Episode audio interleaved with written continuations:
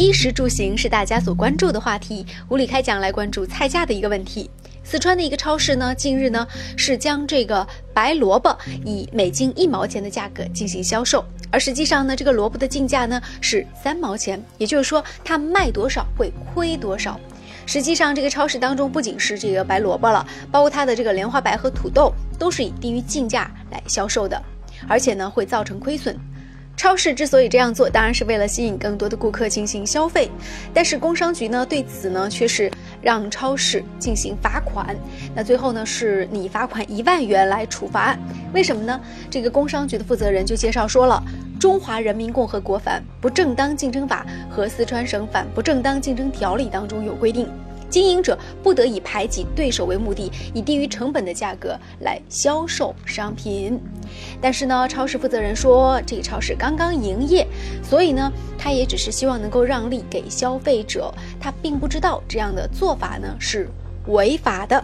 对于超市里以低于成本的价格来销售这个白萝卜，那么。到底是合理还是不合理呢？到底这个合法还是不合法呢？那法律方面呢？我们待会儿看看律师怎么说，合不合理呢？我们来听听五月小龙的观点。说到萝卜，我们先跟大家一起分享一个笑话。人们说啊，感情和萝卜是这个世界上最难以自拔的两样东西。的确，萝卜住在地里，没有人将它挖出来的话，它是不可能来到我们的市面上的。那么挖萝卜就意味它有它的成本。我们说四川。商店里面总结出来说，我们的萝卜的成本是三毛钱，现在我一毛钱售卖，于是呢我就违法了，并且还要罚款我。那么反过来呢，就在前两天，实际上我们在互联网上，我们看到一个非常跟价格相关的一个新闻：哈尔滨，我们说黄鱼每斤卖到了三百九十八元，在顾客被大声喊着被强制消费、被宰了以后，那么当地的官方给出来的答案是什么呢？他说的是。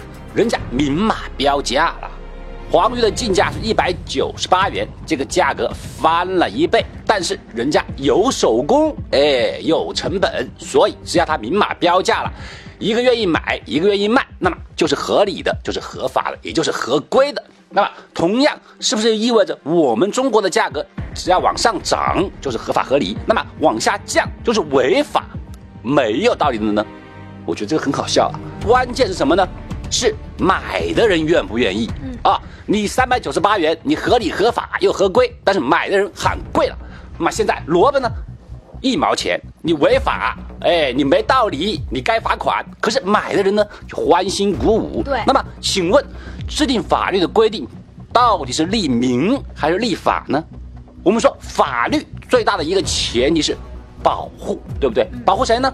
消费法。就要保护的是消费者。对，现在消费者说：“哎，我们买萝卜，我们觉得很开心呐，很高兴呐。”商家他只不过是新店打折，那么我们可以看到很多促销，很多打折，你为什么不去罚款人家？对，一毛钱的萝卜值得你有关部门如此的紧张，如此的立竿见影的给予如此这么大的一个罚款吗？对。